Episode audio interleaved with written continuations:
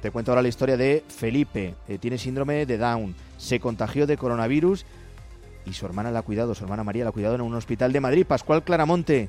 Durante la tercera semana de marzo, Felipe empezó a encontrarse mal. La fiebre subía y bajaba, así que decidieron acudir al hospital. El diagnóstico, una neumonía y positivo en coronavirus. Explicamos a los médicos y a las enfermeras que alguno de nosotros se tenía que quedar con él, que si nos lo permitían. Y bueno, desde el primer momento se portaron fenomenal y entonces pues ya decidimos entre todos que me quedaba yo. La cosa no mejoraba, las dificultades para respirar eran cada vez mayores y decidieron pasarlo a la UCI. Y él estaba absolutamente sedado. Ya sabes que esto es más o menos una especie de coma inducido donde, como están respirando con la máquina, él está absolutamente solo. Fueron 48 horas. Cuando Felipe despertó, María estaba allí. Les dijimos que si era posible que nos avisaran cuando le fueran a reanimar, porque claro, se iba a encontrar en una situación absolutamente distinta y solo. Pero solo nunca llegó a estar. Sus padres, como él, también han vencido al coronavirus, por lo que el agradecimiento de esta familia a los sanitarios será